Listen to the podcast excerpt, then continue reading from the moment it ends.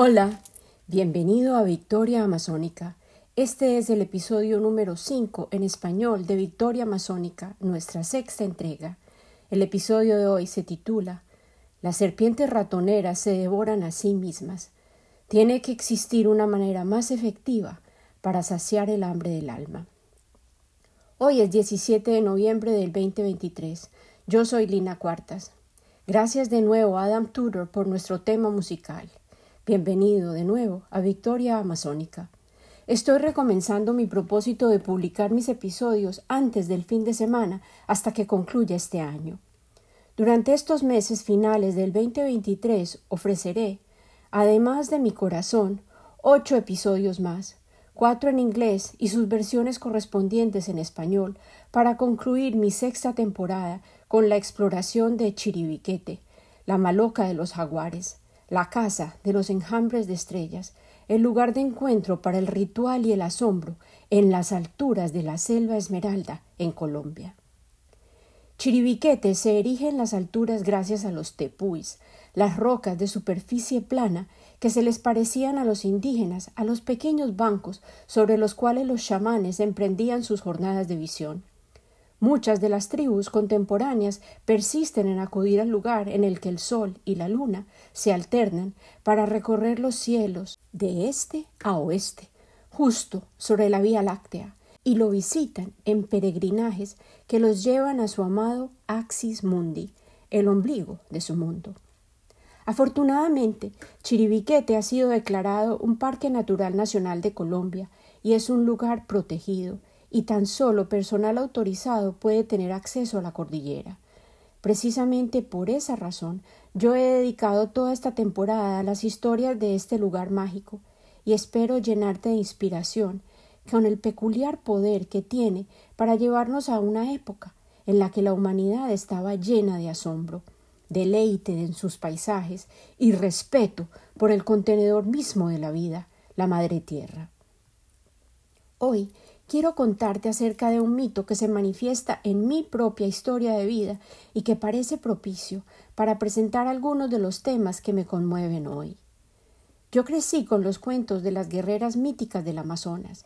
Mi madre, una maestra apasionada, me enseñó a leer a muy temprana edad porque yo la estaba enloqueciendo con mis preguntas. La pequeña Lina estaba obsesionada con el Amazonas. Mis investigaciones me revelaron que las mujeres nativas habían sido llamadas amazonas por los conquistadores durante las incursiones iniciales a sus tierras. Las amazonas originales habían sido descritas en mitos griegos como mujeres guerreras aguerridas, que incluso se cortaban el seno izquierdo para acomodar mejor su portaflechas.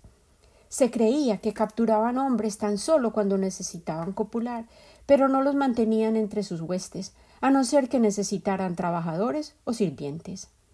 El río Amazonas se denominó inicialmente el río Mar. Era tan masivo como el mar mismo. Pero luego, cuando las historias de las feroces guerreras llegaron al viejo continente, Amazonas se volvió el nombre elegido para aquella tierra salvaje y el río que la alimenta, un lugar que parecía seducir las imaginaciones y devoraba hombres. El Amazonas también embrujó mi mente impresionable, y tal como te he contado antes, dediqué las primeras dos décadas de mi vida a hallar la manera de llegar a la selva esmeralda. La temporada número uno de Victoria Amazónica detalla mis aventuras en la Amazonía colombiana.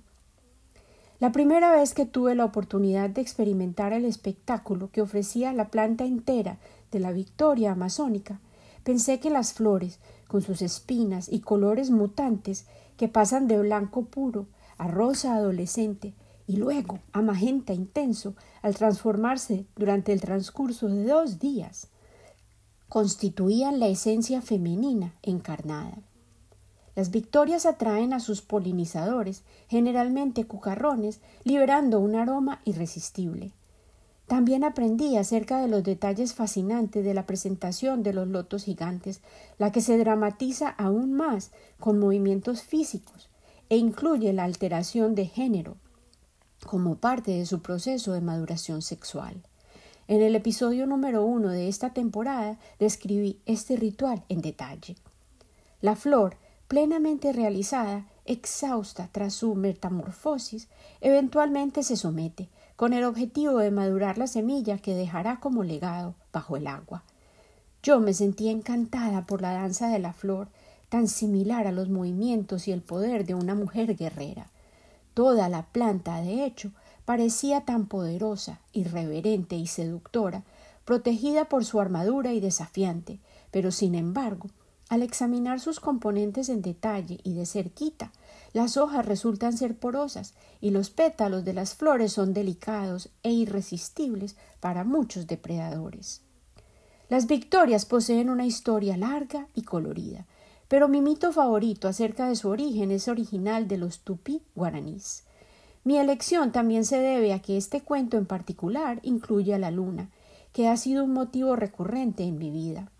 Mi nombre, Lina, significa hija de la luna, un nombre que le fue revelado a mi madre en sueños, justo antes de mi nacimiento, que ocurrió un mes después de que el hombre había logrado aterrizar sobre la diosa blanca misma, la luna, en agosto del año 1969.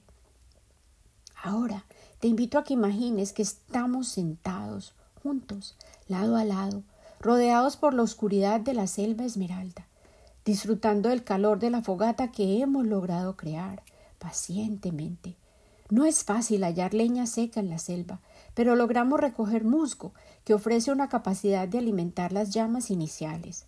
Y ahora, mi querido amigo, abre tu corazón, tus oídos y tu sentido del asombro, y escucha a medida que comparto este auténtico mito de origen de las victorias amazónicas, las estrellas de las aguas, creado por los tupí guaraníes.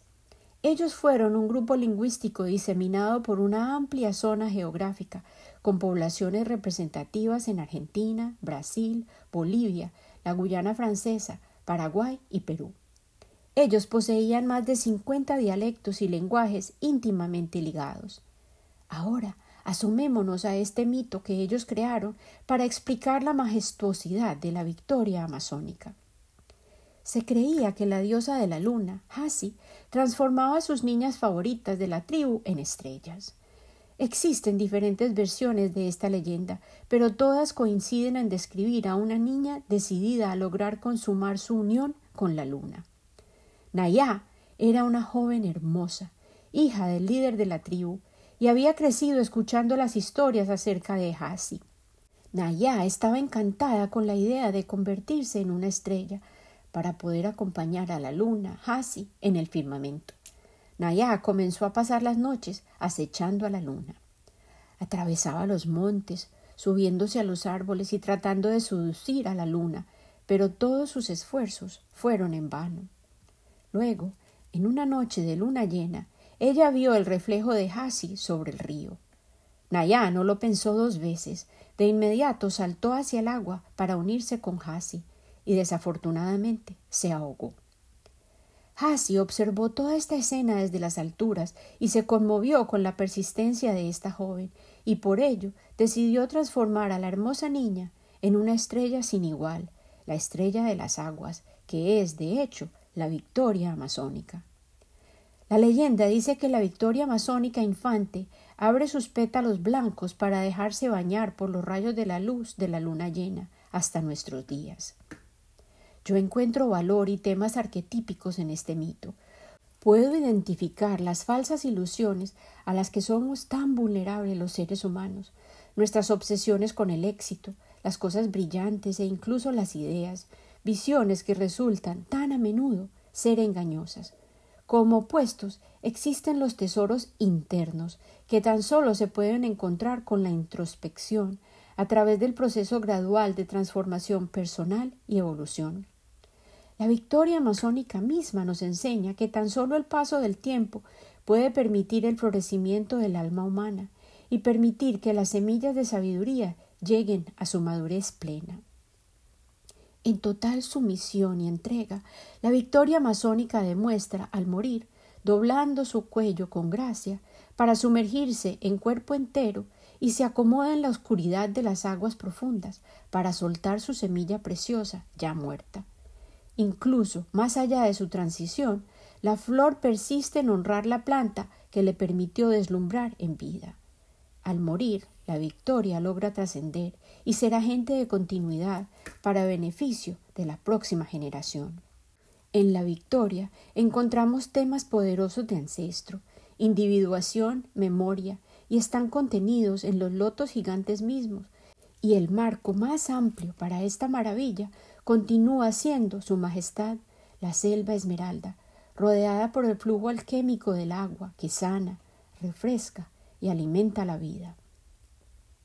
Para la mayoría de las comunidades indígenas de la selva amazónica, la esencia de la victoria amazónica, la flor misma, posee el poder de conectar el mundo de los vivos con el de los muertos. Es un puente que une a la tierra y el agua y que permite la transformación de la existencia en trascendencia. Ella es un agente que facilita el volver a recordar a las mujeres guerreras, las defensoras y soldados del alma que velan por el bienestar de las semillas sagradas del mundo.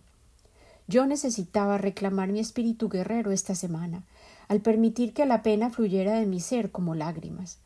Al observar escenas de destrucción y muerte que abundan en nuestra realidad compartida, me llené de cólera.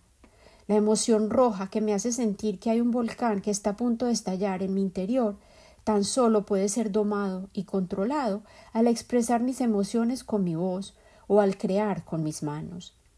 He respondido con ambas manifestaciones esta semana, y hoy quiero hablar por aquellos que no tienen voz y recordarnos a todos que los niños tienen derechos y que cada uno de nosotros está llamado a ser custodio de esta responsabilidad. Esta semana escuché que en promedio un niño es asesinado cada diez minutos en la guerra entre Gaza e Israel. ¿Cuántos más mueren, además, en los escenarios crecientes de conflicto que se acumulan a nivel global? Me atrevo a preguntar de nuevo ¿cómo estamos respondiendo a nuestra tarea de ser custodios de las semillas del futuro de nuestro mundo? El mundo de un niño es un ambiente tan frágil y fascinante que le debe permitir a él establecer las bases de su carácter para comenzar a discernir las complejidades de la naturaleza humana.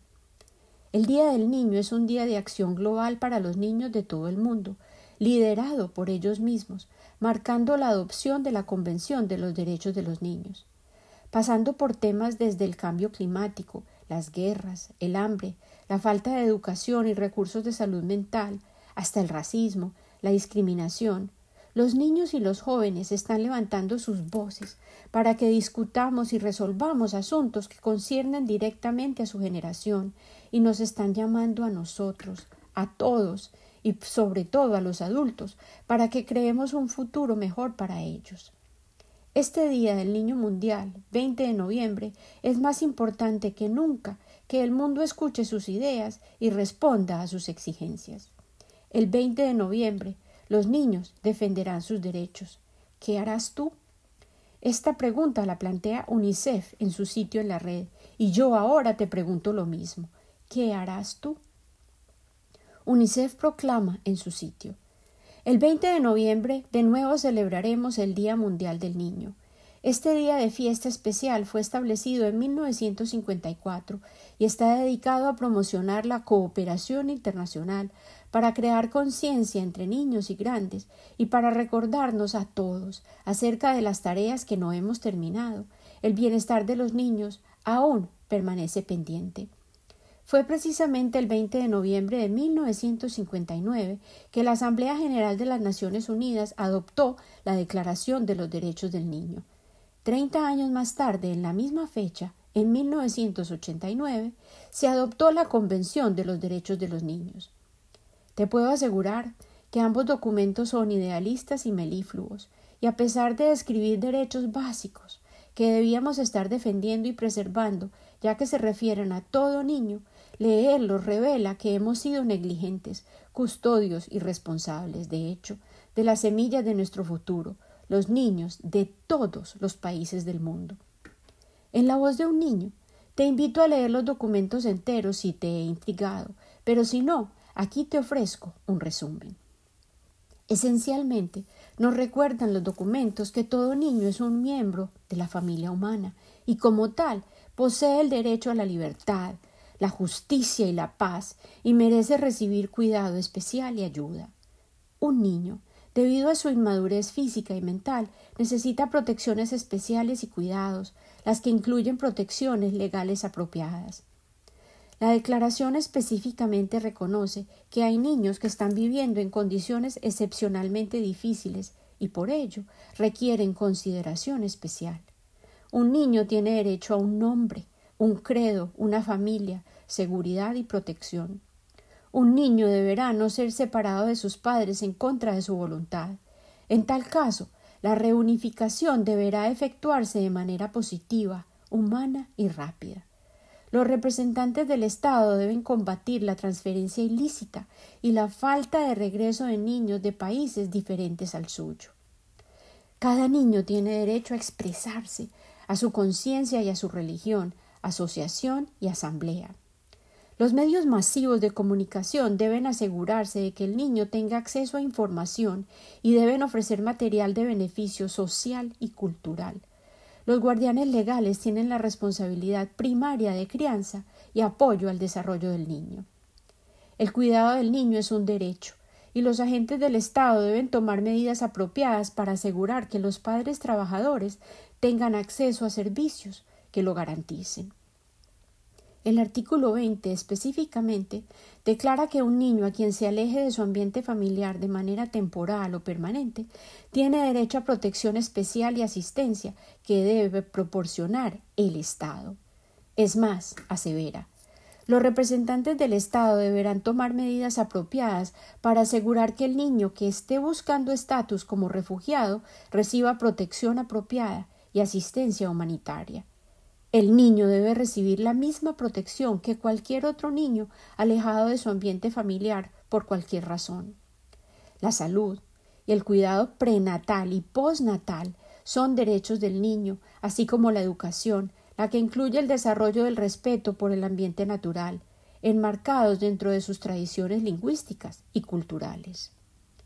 El niño debe estar preparado a vivir de manera responsable en una sociedad libre, en el espíritu de entendimiento, paz, tolerancia, igualdad de sexos y amistad entre todos los pueblos, étnicos, nacionales y grupos religiosos, y personas de origen indígena. El niño tiene derecho al descanso y al tiempo libre, al juego y el acceso a la cultura y el arte. Un niño debe ser protegido de toda explotación, trabajo, mercado de narcóticos, abuso sexual de cualquier índole, tráfico, pérdida de la libertad y tiene derecho a recibir servicios legales cuando se le prive de la libertad. Los niños deben ser protegidos de incursión o reclutamiento para el conflicto armado, la explotación, abuso o tortura. La recuperación y reintegración de cada niño deberá ocurrir en un ambiente que promueva la salud, el autorrespeto y la dignidad del niño. Cada niño deberá considerarse inocente hasta que se compruebe su culpabilidad de acuerdo a la ley. Los niños deberán ser tratados de una manera que conduzca a su bienestar. ¿Qué más puedo decir? Recientemente hemos sido testigos de abuso y maltrato en el seno de organizaciones religiosas a cargo del Estado, de entidades cívicas, de ligas deportivas, instituciones educativas, entre estratos adinerados y bien relacionados y los más pobres, todos sancionados y silenciados por las fuerzas policivas y legales que debieron haber litigado y condenado dichas ofensas. Hemos visto niños encerrados en jaulas, separados de sus padres, y literalmente perdidos en manos de un sistema inhumano que perpetúa el odio y el miedo a los demás. Hemos visto niños y a sus familias enteras ahogados, morir de hambre en busca de una mejor vida. Hoy hay niños secuestrados, matados en su propia casa, en su vecindario, hospitales, escuelas y aún en sus lugares de culto. Tenemos tantas emociones por procesar, ofensas por exculpar y errores por reconocer en todo lo que concierne al tratamiento que hemos dado a las semillas de nuestro futuro, el mañana de nuestra especie, los más vulnerables y preciosos entre nosotros.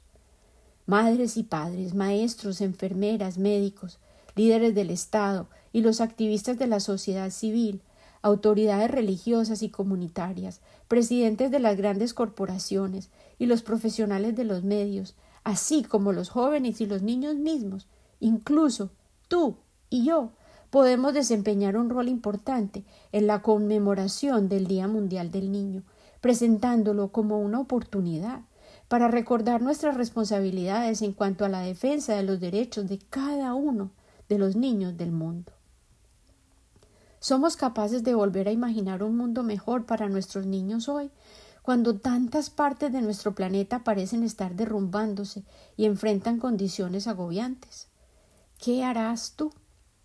Podemos cuidar de nuestras semillas sagradas como parte fundamental de nuestras tareas para cuidar mejor de nuestros bosques internos. Podemos, como las victorias amazónicas, personificar nuestro espíritu guerrero, nuestras voces y actuar, incluso si es tan solo en nuestro círculo de afecto inmediato, nuestra familia, nuestro barrio, nuestra ciudad.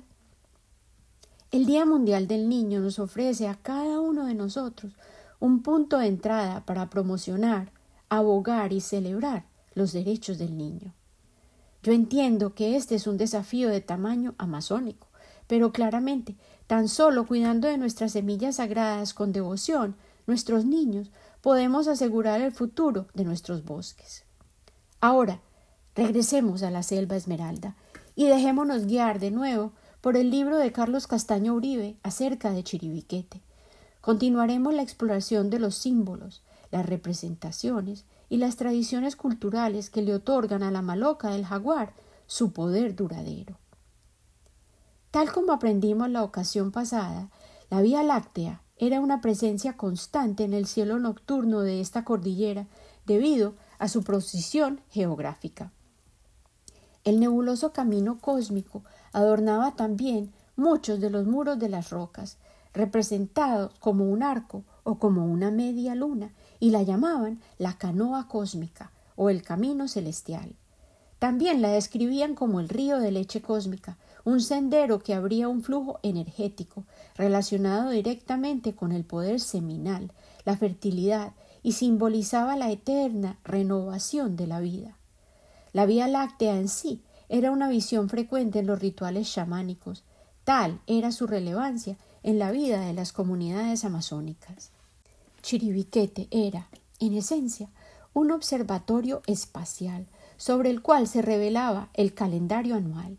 El Sol era el protagonista principal, y los ciclos de la Luna y las ondulaciones de la Vía Láctea en sus jornadas celestiales coincidían precisamente con los ciclos de fertilidad y el crecimiento de la fauna y la flora, y este hecho reforzaba el compromiso de las comunidades indígenas de proteger sus recursos naturales e incluso el crecimiento de su población. Durante el primer y tercer cuarto del ciclo lunar, la fertilidad estaba en el tope. Durante marzo y septiembre, además, al llegar los equinoccios, los peces desoban, las frutas se cosechan y la fecundidad humana también se considera en su apogeo. Esta es también la época propicia para los rituales de iniciación de los niños que se convierten en hombres. La anaconda y la boa se concebían dentro del imaginario de los mitos amazónicos como dos enormes víboras que se enfrascaban en una eterna lucha dentro de la Vía Láctea. La dualidad, asimismo, representaba las dos mitades del cerebro humano. Las dos serpientes, representadas cada una como un semicírculo, una sobre la otra, creando una figura similar a un pez, forman un icono chamánico que se utiliza repetitivamente en el arte indígena. La figura también simboliza la interacción de la mente consciente con la inconsciente, en cuanto se refiere específicamente al control de los impulsos sexuales, la ira, el hambre, la sed, la agresión y la codicia. A la boa se le asignaba una energía feroz, masculina, radiante como el arco iris, y a la anaconda se le otorgaba una esencia femenina, persistente en arrastrarse por el cielo nocturno. La región oscura presente en el centro de la Vía Láctea era, según este ordenamiento de ideas, la fisura entre los hemisferios del cerebro humano, que aunque procesan pensamientos de maneras diferentes, laten en sincronía. La Vía Láctea era reconocida como el puente entre el mundo cotidiano y el inframundo, el eje sobre el cual fluían todos los ríos de la tierra, con su poder fertilizador espumante. La presencia de las impurezas y la maldad también se reconocía, las cuales tenían la facultad de contaminar las aguas cuando las leyes de la naturaleza no se obedecían. La idea conceptual de la naturaleza líquida del sistema resaltaba la conexión entre todos los ríos, las quebradas, los lagos y los pantanos. Las aguas negras, tanto como las blancas, se asociaban al mito fundamental de origen, que honra a la mujer anaconda, el personaje mitológico que era, de hecho, la hermana del sol.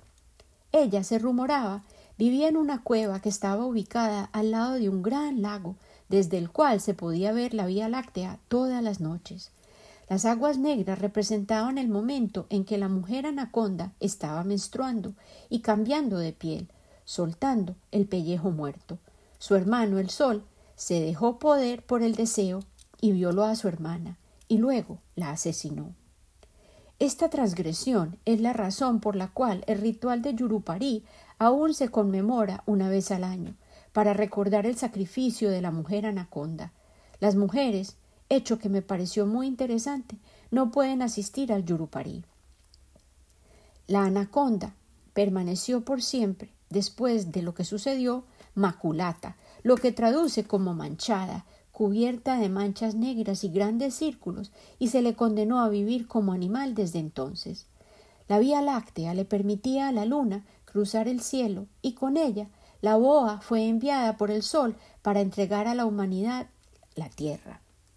De ese mismo flujo lechoso nació el río Amazonas, así como todos los ríos que lo alimentan, y en cada río fueron depositados grupos específicos, en donde quiera que se forman torbellinos, como en las grandes cataratas del Jirijirismo, los mitos indican que el semen del sol y la espuma cósmica de la Vía Láctea se mezclaron en un vértice que fluyó hacia los agujeros que creó el falo del Sol sobre la Tierra.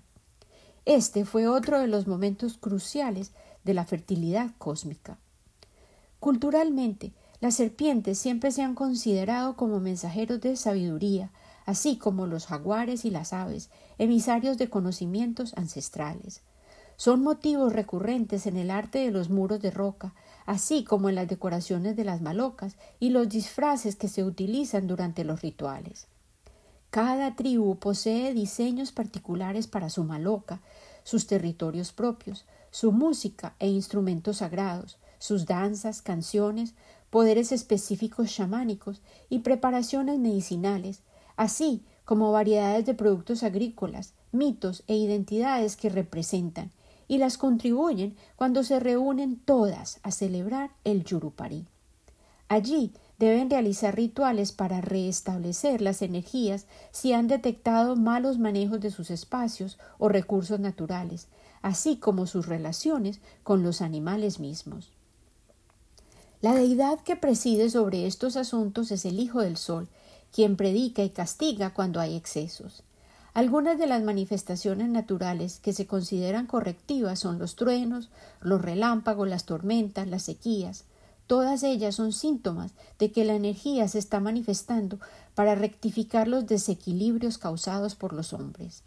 También se le conoce a este personaje como el dueño de los animales, y es la entidad con la que debe negociar el chamán previo a cualquier cacería. El dueño de los animales viaja de noche por la Vía Láctea, observando las acciones de las bestias y los humanos, ya que el sol mismo le asignó esta digna tarea. La constelación de Orión es la representación física de esta deidad. Él es un guardabosques sobrenatural, lo que resulta intrigante, dado que en el panteón grecorromano a la constelación de Orión se le reconocía también como un guerrero y cazador. Yurupari es la recreación del acto original de la fecundación de la vida, es la fusión de las esencias masculinas y femeninas y celebra los opuestos, solar y lunar, celestial y terrestre, calor y frío, la dualidad, la realidad absoluta de la creación constituye el mito fundacional del bosque. Sin embargo, a mí personalmente me perturba que la idea central del mito de origen conmemore una relación de incesto, Tal vez ello explique la naturaleza melancólica y muy misteriosa de las festividades de Yurupari. En el libro que recibí como obsequio recientemente, con fotografías y textos de Andrés Hurtado García, Los Paraísos de Colombia, el autor describe el mito de Yurupatí como el más importante del Amazonas y lo relaciona con el Popol Vuh. El mito mismo tiene muchas versiones y su origen pudo haber sido el Brasil o el estado del Baupés en Colombia.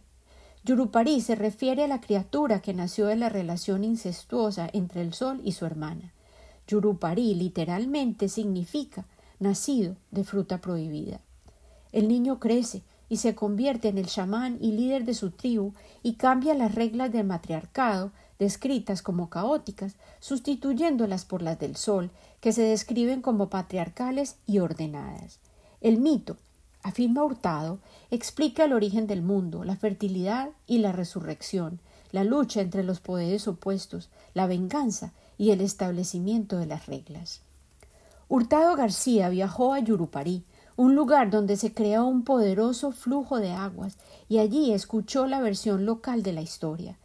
De acuerdo a este mito local del Baupés, hubo un testigo de la relación incestuosa del sol y su hermana, el insecto llamado orando a Dios, quien se convirtió en un hombre y con su flauta comenzó a proclamar la historia de la transgresión del sol. Aparentemente, Hurtado escuchó a pocos afortunados que han logrado asistir a la ceremonia, quienes describían, conmovidos y con mucha emoción, la melancolía de la flauta de Yurupari, que tiene un tono que parece originarse en el inframundo, y la describen como si expresara todo el dolor irredimido del bosque. Los indígenas de la zona creen que incluso el río Baupés mismo experimentó una ruptura como resultado de la profundidad de la tristeza que expresa la melodía.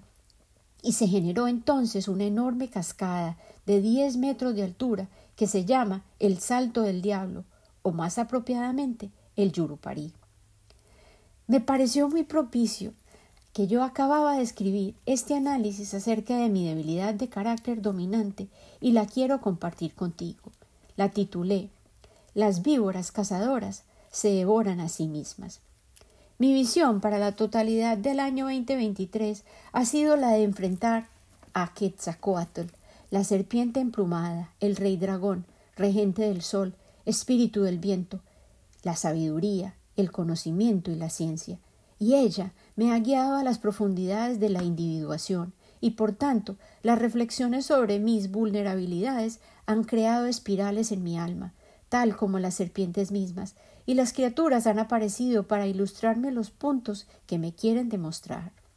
Hallé dos víboras ratoneras en la primavera y en el verano en mis gallineros, las atrapé con mis propias manos, feliz de poder observar sus escamas destellantes y su lengua amenazante, y las escuché.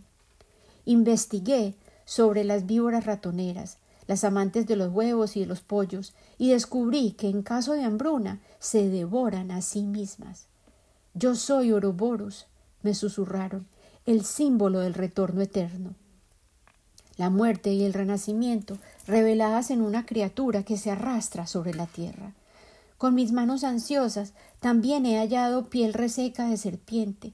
La recojo y la guardo en una caja especial donde aguarda para que yo la convierta en tesoro. Esta semana, al pensar en mi vulnerabilidad principal, la ira, hallé una pequeña serpiente coral muerta, y su color rojo rubí me hizo reflexionar. ¿Qué podré crear con este cuerpo inerte?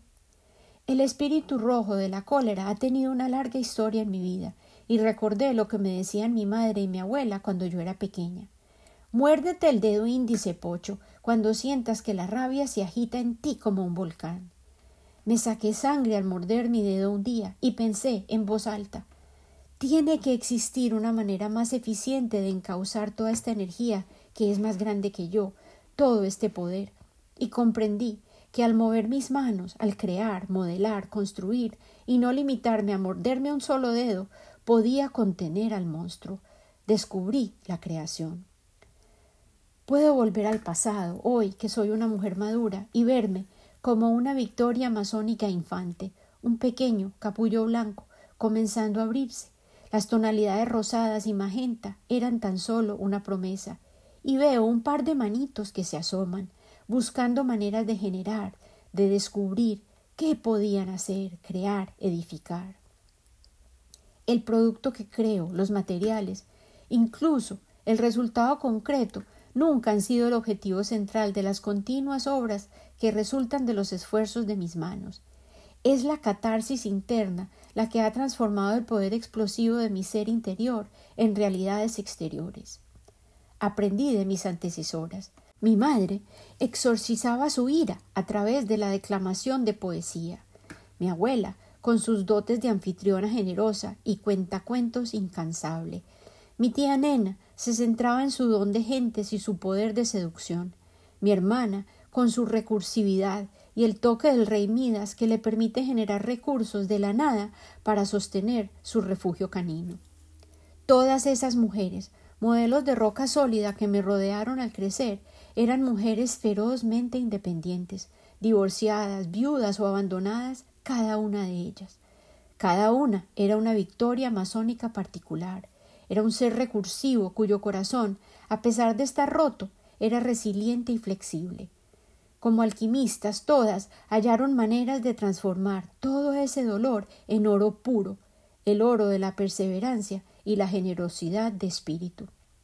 ¿Quién eres tú?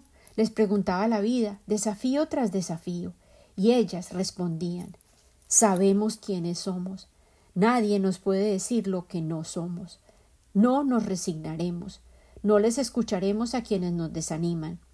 Nosotras sabemos que podemos resolverlo todo juntas.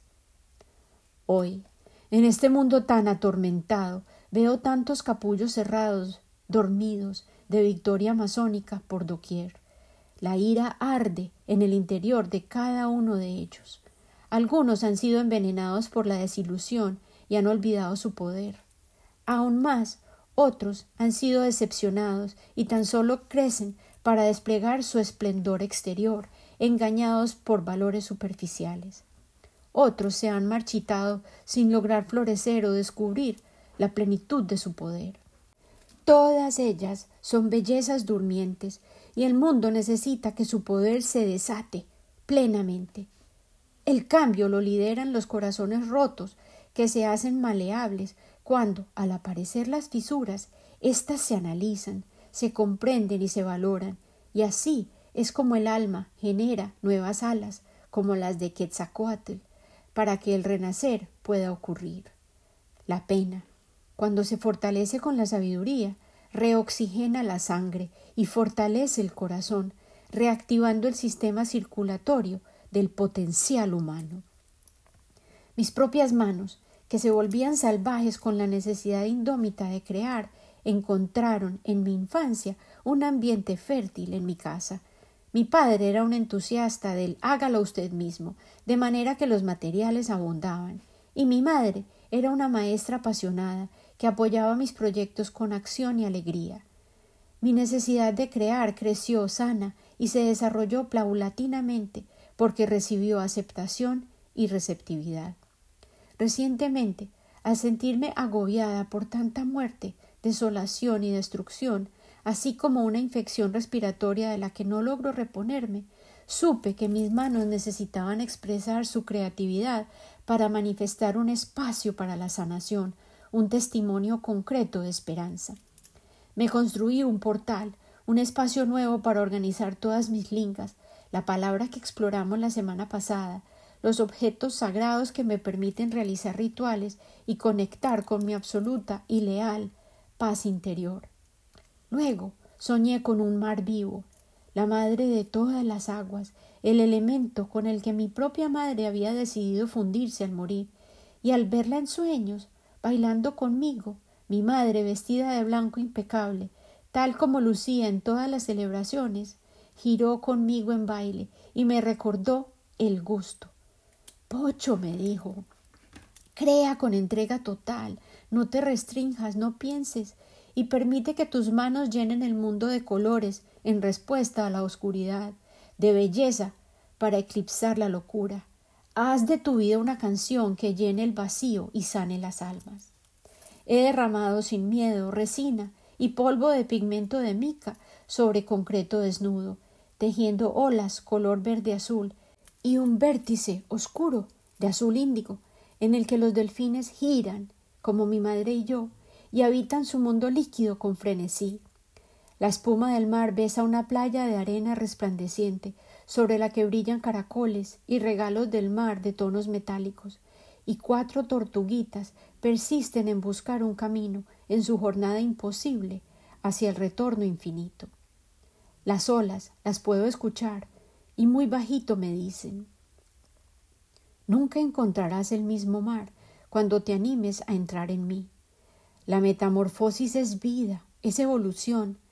Las víboras cazadoras se devoran a sí mismas. Tiene que existir una manera más acertada de colmar el hambre del alma. Mis manos inquietas y creativas han sido mi respuesta. Con la mano alzada, al ser testigo de un mundo que parece derrumbarse, tal como siempre ha parecido, puedo ofrecer reparar un niño Jesús sin manos, puedo restaurar un recipiente quebrado, puedo abrazar una amiga que enfrenta un luto, revolver la sopa que todo lo cura, puedo abrazar un cachorro que tiembla de frío, sostener una gallina amada, puedo reaccionar con una cachetada si es preciso para afirmar hasta aquí, no más. Este es mi espacio. Y siempre puedo sin falta con mis manos ofrecer ¿Cómo te puedo ayudar? Mis manos le permiten a mi ira soltar la piel que ya no está viva, tal como la serpiente que siempre regresa. Dime, ¿qué puedes crear tú con tus manos para transformar el mundo? Con amor, por todos los niños, la selva esmeralda, las guerreras y victorias amazónicas de todos los tipos, los animales y tú, hermano humano, Lina.